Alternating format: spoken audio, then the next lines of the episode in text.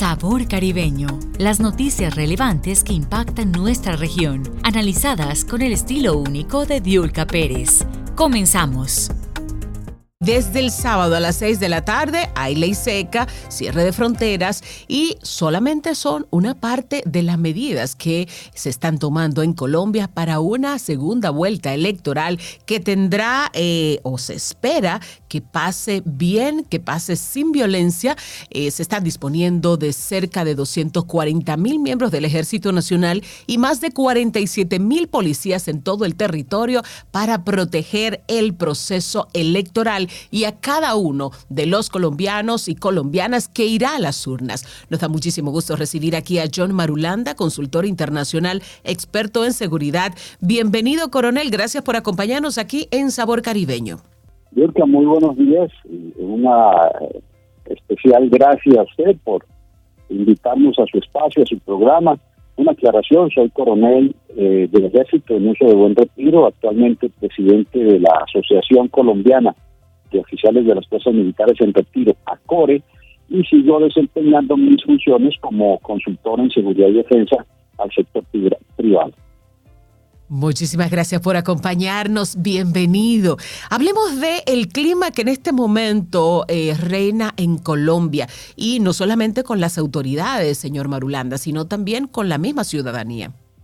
Pues mire, si hablamos del clima atmosférico es desastroso. Tenemos lluvia en las principales ciudades del país en cantidades alarmantes. Y si hablamos del clima político no es menos eh, fácil. Hay una evidente polarización, radicalización, si se quiere, entre eh, especialmente entre dos grandes sectores. El sector que va con el señor Gustavo Petro, que es un marxista-leninista convencido, ex eh, terrorista del M-19, ex, ex alcalde de Bogotá y por tercera vez aspirante a la presidencia de la República. Y por el otro lado tenemos a un ingeniero ex alcalde de Bucaramanga que eh, ocupaba el tercer puesto antes de las últimas elecciones y logró colarse con el segundo eh, puesto eh, y es ahora el competidor del señor Gustavo Petro, es el señor Rodolfo Hernández. O sea que entre Petro y Hernández está la disputa electoral y de esencia política el próximo domingo 19. Pero cuando usted lo dice de esa manera, señor Marulanda, pareciera que no es muy alentador ninguno de los dos de las dos opciones que tienen los colombianos.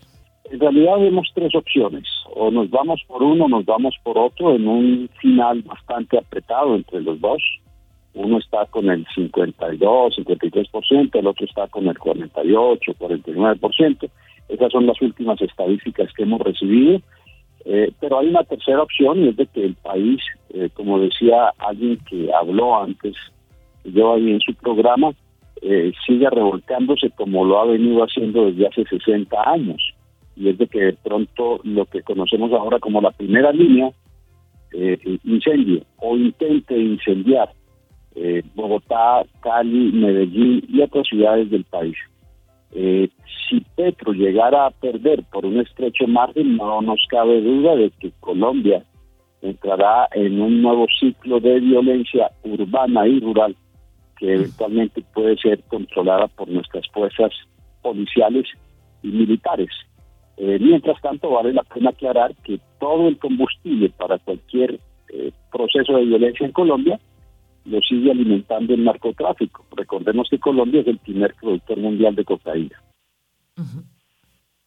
Eh, bueno, el, territorio tan extenso de Colombia no es algo fácil de controlar, sobre todo porque si se espera que se vote en cada rincón de Colombia, es muy complicado mantener la seguridad en toda esa zona. Es un reto muy grande para el ministro de Interior, Daniel Palacios. Pero desde afuera, ¿cómo usted ve la preparación que tienen las autoridades oficiales para garantizar la seguridad? De todas maneras, sigue habiendo un presidente que hasta que entregue la presidencia al ganador, de las próximas de las próximas elecciones del domingo, entonces todo eso está bajo su responsabilidad. Así es, Dirka, así es. Eh, nosotros tenemos, eh, las fuerzas militares y de policía tienen un despliegue de unos 300 mil hombres y mujeres a lo largo y ancho del país, todos coordinados con nuestro ministro del Interior, usted lo acaba de mencionar, todo bajo la guía o tutela de la eh, superintendencia de, del electorado, ¿no? La Registraduría Nacional del Estado Civil está en manos de una persona, la decir verdad, poco confiable eh, y que ya ha abierto elecciones en territorios ultramarinos diferentes a Colombia, en donde diferentes ciudadanos han venido aportando sus votos para elegir a quien será nuestro próximo presidente. De modo que tenemos eh, toda la preparación lista, todas las eh, han sido distribuidas todas las cajas con los diferentes elementos, ya los jurados están alistando el lunes, ocho días antes, y entonces no dudamos que vamos a tener un evento político de mucha calidad, de mucha decencia, de mucha cortesía. Tenemos que finalmente al mm, pronunciarse la registraduría sobre quién será el próximo presidente, podamos tener algún hecho de violencia. Señor Barulanda, en las próximas, en las pasadas elecciones se habló de que algunos grupos eh, paramilitares se habían presentado a centros de votación a obligar a la gente a votar por Gustavo Petro. ¿Hay alguna evidencia? Eh, ¿Ha arrojado alguna alguna investigación eh, para las autoridades o para el pueblo en general? Sí, en el día de ayer tuvimos al director de la Policía Nacional y al director de la VIGIN, que es la empresa perdón, la, institución encargada de la, de la seguridad pública, eh, eh, anunciándonos que habían detectado, interceptado llamadas entre varios miembros de diferentes grupos armados en zonas periféricas a, Colombia, en frontera con Ecuador, Cauca, Nariño, frontera con Venezuela, Catatumbo, eh, Arauca y frontera con Panamá. En esas interceptaciones que él denunció públicamente, se nota claramente que hay una orden a que se vote por Gustavo Petro. Y eso, por supuesto, enrarece mucho el ambiente electoral del país, que, como le digo, se, se ve hoy en día desde afuera muy radicalizado, muy polarizado y con riesgos de que, bueno, de que de pronto eso no termine tan bien como quisiéramos. Bueno, hay incluso también otras denuncias de que el dinero del narcotráfico pudiera intervenir para la compra de votos. Hay más de 5 mil fiscales que están eh, bajo, está bajo su responsabilidad supervisar que no haya compra de votos. Con el dinero que tiene el narcotráfico, señor Marulanda, con el dinero y el despliegue eh, armado que tiene el narcotráfico, pudieran tener 5 mil fiscales el poder de de reducir o de eliminar la posibilidad de que se compren votos?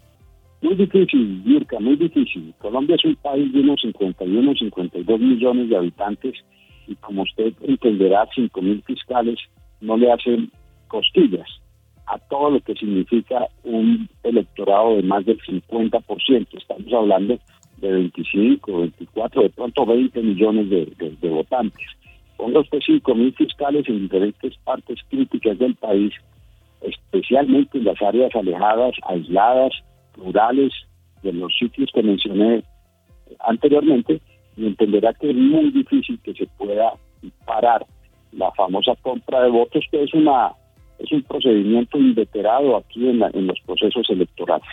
De modo que en eso estamos ahora muy pendientes de lo que va a pasar, muy empeñados en sacar adelante nuestro nuestro candidato o, quien quiera que sea el candidato, cualquiera de los dos, pero estamos muy empeñados en, lo posible mantener unas elecciones lo más sanas eh, eh, que se pueda. El presidente Duque, a juicio eh, personal y profesional suyo, el presidente Duque, ¿cómo deja al país en materia de seguridad? Bueno, mire, ahí toca un, un tema que es capital en nuestra junta directiva, en ACORE eh, nosotros nos encargamos básicamente del análisis de la seguridad y la defensa. En cuanto a seguridad, pues hoy acaban de darle un golpe contundente al ELN o a las FARC, no, recuerdo bien, alias Malimbú, eh, que se había, estaba suelto, fue dado de baja, fue neutralizado por tropas del Ejército Nacional. Eh, y eso es un logro significativo frente a otros que se han venido dando una seguidilla de bajas de cabecillas de las FARC y el ELN que vale la pena recordarles eh, que son grupos narcoterroristas criados y prohijados en territorio venezolano. Es lo que le llaman TANCOL, aquí le llamamos simplemente grupos narcoterroristas. De modo que en el aspecto interno eh, no, no vemos hasta el momento ningún problema mayor. Las elecciones pasadas transcurrieron en tranquilidad, no hubo brotes de violencia, con una excepción por allá en un sitio alejado de, los centros urbanos en Colombia. Centros urbanos que cubren casi el 80% de los habitantes del país. Entonces, eh, eh, el presidente Duque eh, mantiene la seguridad interna con sus policías y sus soldados y el aspecto de defensa nos preocupa mucho ahora la apertura que le ha dado Daniel Ortega a la llegada de barcos y tropas y aviones rusos a su territorio una medida tomada por un tribunal de Ibagué que ordena eh, algo que nos sorprendió a muchísimos. Ordenó el arresto domiciliario del presidente Iván Duque. Un presidente que, bueno, pronto ya entregará el mando del gobierno y que en medio de una contienda electoral tiene la absoluta responsabilidad de llevar a cabo el proceso y mantener la seguridad en el país. Una investigación se abrió alrededor del juez que ordenó la detención domiciliaria del presidente. Pero, señor Marulanda, ¿por qué un juez pide algo así en medio de, un, de una situación tan extrema como un proceso electoral y un final de gobierno? que lo que sabemos es que el tribunal de esa región le pidió o ordenó mejor al presidente una reclusión por cinco días por no haber cumplido eh, el requisito que interpuso un ciudadano sobre la creación de un equipo especial de atención a eh, el Parque de los Nevados, que es un parque eh, que, como usted entenderá, es un bien natural que tenemos en Colombia y es un gran productor de agua, etcétera, etcétera, etcétera. El presidente rechazó eh, la, la sentencia de este tribunal, argumentando primero que él sí había hecho diferentes actividades en el Parque de los Nevados y segundo, reclamó la inmunidad presidencial que lo hace relativamente alejado de estas vicisitudes de marca menor frente a una situación tan compleja como la que está viviendo Colombia con el proceso preelectoral.